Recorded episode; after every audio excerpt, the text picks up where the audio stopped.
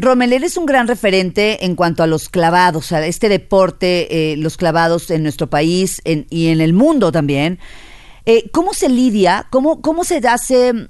¿Cómo se sortea este asunto entre quiero hacerlo bien, quiero hacerlo muy bien, quiero ser el mejor del mundo, quiero ganarme la medalla de oro y estas voces internas que de pronto te dan para abajo, o sea, porque hay un sí quiero, pero también hay no quiero o no puedo o tengo miedo. ¿Cómo se, se sortea eso, Rommel? Es que te imagino, por ejemplo, en la plataforma, a punto de lanzarte. Yo siempre cuando los veo que están en los Olímpicos y que están en la plataforma, a punto de lanzarse, digo, ¿qué hay en su cabeza? ¿Qué están pensando? ¿De qué forma se entrenaron para subirse y de una sola pieza dar su mejor participación?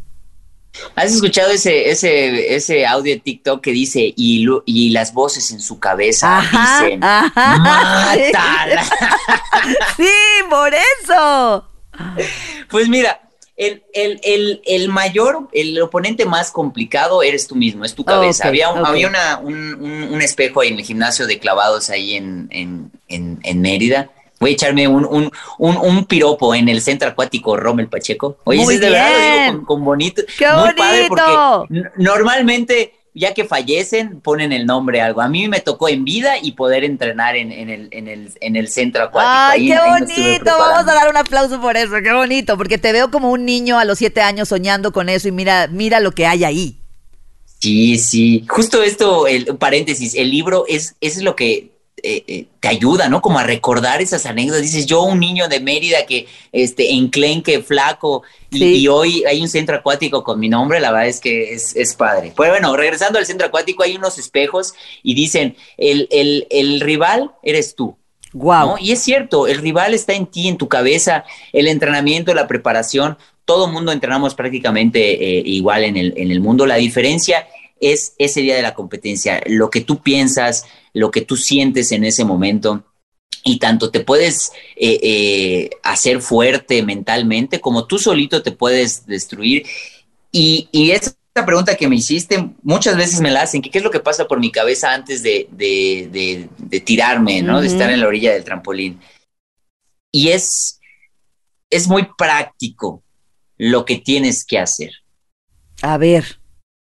¿Qué es? ¿No? Porque la gente me dice, cuando yo les pregunto en las conferencias, ¿y qué creen que es lo que pasa por mi cabeza? ¿No? Y ganar, la medalla de oro, ser famoso.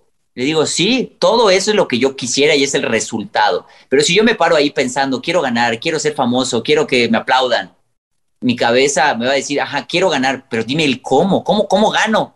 Claro. Entonces, cuando estás parado ahí, tienes que darle instrucciones claras de, a ver, tengo que flexionar las piernas, los brazos por enfrente, brinco, me, hago bolita, veo pasar tres veces el agua, pateo y cubro, ¿no? Y, en lo que lo voy haciendo, lo voy pensando y lo voy realizando.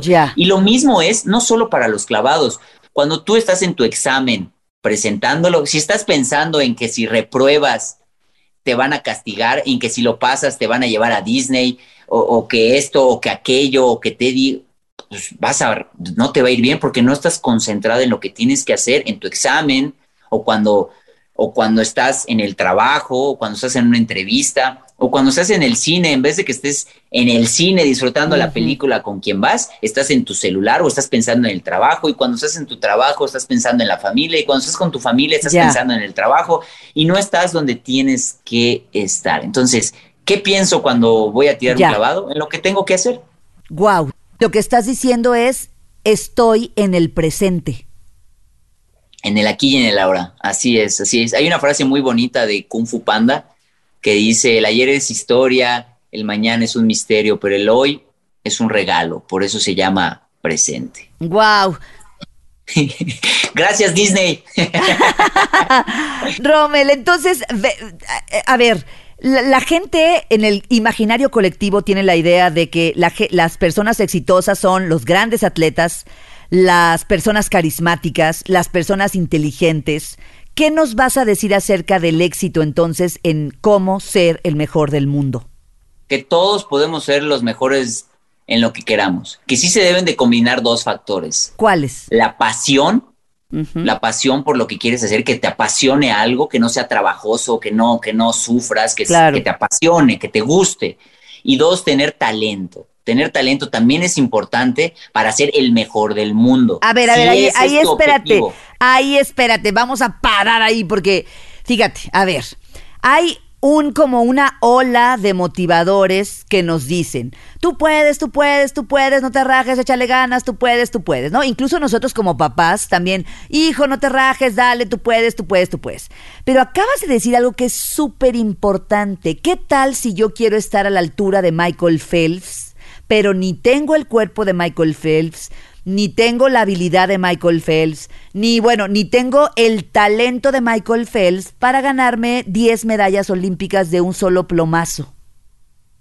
Hay que tener muy claro qué es lo que quieres. Si te apasiona nadar, si te encanta estar con tu traje de baño nadando y te apasiona, está perfecto y no tiene nada de malo. Tienes que tener tus objetivos claros de que a lo mejor vas a ser bueno, pero no vas a ser el mejor del mundo. y eso no tiene nada de malo, hay que tener muy bien claro. O sea, ¿hay ciertos factores que necesitamos para ser el mejor del mundo?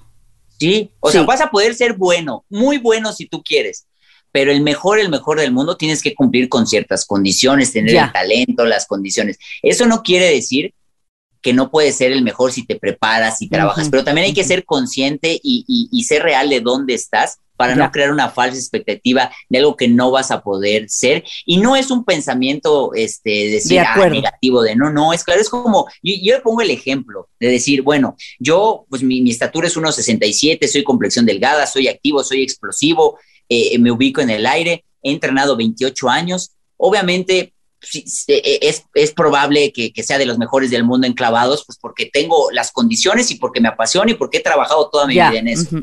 Pero si yo quisiera hoy ser el mejor, hoy, hoy, ser el mejor del mundo en, en, en, en básquetbol, ¿no? Pues, vamos a poner, no deporte, vamos a poner en, en, en un instrumento musical, en, el violín, ¿no? Te diría, primero que nada, nunca he tocado un instrumento, no, hay no tengo oído, no me sé las notas. Si, si me dedico muchas horas, muchas, muchas horas, yo creo que sí voy a poder tal vez ser bueno, no el mejor, pero sí muy bueno. Pero seguramente no van a publicar de mí. Rommel es el mejor violinista del mundo, porque te lo juro, porque en la secundaria con la flauta ni siquiera la podía tocar. Entonces estoy consciente real de que soy malo, aunque me gustaría, pero soy, soy, soy malo. Lo mismo, y pongo yo el ejemplo en el deporte. Si yo quisiera ser el mejor del mundo en básquetbol, pues primero que nada no tengo la altura, no soy bueno en básquetbol, no, o sea, hay que ser consciente. Si me gusta el básquetbol, me apasiona, pues a lo mejor voy a poder ser bueno en la cuadra y, y no, y porque soy ágil. Pero eh, es eso, y no es un pensamiento mediocre, porque yo siempre he creído que tienes que aspirar en lo más alto, en lo más grande, en, en lo, de, en, en lo más complicado y trabajar y construir hacia dónde quieres ir, pero hay que tener un plan primero que nada para saber cómo llegas a ese objetivo, ser disciplinado en ese plan, trabajar, no rendirte. Van a haber fracasos en el camino, sí, no a la primera. Y sobre todo ahorita, en, en, estas nuevas generaciones, quieren todo rápido, expedito y hacerte famoso con un TikTok viral y que ya te lleguen millones de campañas. Y, y puede que le pegues a una, pero después eso va a bajar. Tienes que seguir trabajando, generando contenido, eh, eh, no sé, haciendo cosas nuevas para que la gente siga consumiendo. Y es eso, es, es, es mantenerte, ser disciplinado, es eh, eh, el, el, no rendirte. Es, es complicado y, es muy cierto el dicho que dicen, es, es, es más difícil mantenerte que el llegar solo, solo una vez. ¿Cuántos hits musicales hemos escuchado llegan una vez y después se pierden? Pues porque requiere trabajo también. con, con, un, como dice el tío Ben, de Spider-Man, con un gran poder viene una gran responsabilidad. Y el día de hoy, al ser un, referente, tener medio de comunicación, tú lo has de tener, un libro o redes sociales, todo lo que tú plasmes tiene un, un, un, un efecto. Y yo lo que busco con este libro es ser un efecto positivo, que lo que yo aprendí, lo que yo viví, se lo puedo transmitir a otras personas y que la gente vea vea que también ellos pueden, que no tengan miedo a las críticas, que no tengan miedo al fracaso, que no tengan miedo al intentarlo, porque créanme que te quedas más satisfecho el haberlo intentado y tal vez no haberlo conseguido o, o en su defecto conseguirlo, que no intentarlo y quedarte con la frustración de qué hubiera pasado. Y desde emprender un gran negocio hasta al chavo, la chava de al lado, decirle, hola, ¿quieres ir al cine? No, el, el no ya está dado. el sí, pues es, es, es, es algo que puedes conseguir. ¿Cómo cruzaste tus fracasos? O sea, ¿cómo no te rendiste camino a ser el mejor del mundo? Ah, pues tienen que leer, el libro. eso quería que me dijeras. Pues, sí. pues es justo, justo eso, el no rendirte. Y ahí pongo muchos ejemplos. No es de, ah, yo, yo, yo. No, hay muchos ejemplos. Ok, ok. De, de, de, yo quise combinar pasos prácticos con una narrativa y una historia de lo que yo he vivido. para que la gente y el lector, las personas que tengan el libro, no se aburran solo con pasos o no sé, o, no solo una historia sin, sin, sin, sin, ningún mensaje al final. Eso es una combinación de las dos, donde lo que yo busqué es que la gente cuando lo esté leyendo, viva la historia, llore, ría, este, como cuando ves una película o ves una novela, pero también que tenga un mensaje y que al final de cada capítulo tenga el resumen y tenga una guía práctica de qué puedes hacer tú para que también llegues a tus objetivos. Entonces, la verdad es que está bastante eh, eh, sencillo, digerible y estructurado. Claro, eh, suena bastante bien, queremos tenerlo pronto. Búsquenlo porque Rommel Pacheco nos regala no una receta, nos regala la historia de su vida que tiene o, o sea, tiene un objetivo muy claro, trazó un plan, trabajó para que eso ocurriera, fue disciplinado, disfrutó en el camino, se levantó cuando tenía que levantarse, porque la vida nos va a, a poner infiernitos, precisamente para ver de qué estamos hechos. Y después nos dice Rommel, procura ser un apasionado de lo que haces, conectar con tu talento y entonces pues a partir de ahí por supuesto que me puedo convertir en el mejor del mundo como Rommel lo hizo. La última parte de esta charla en el siguiente episodio. Soy Claudia Franco en el podcast Francamente.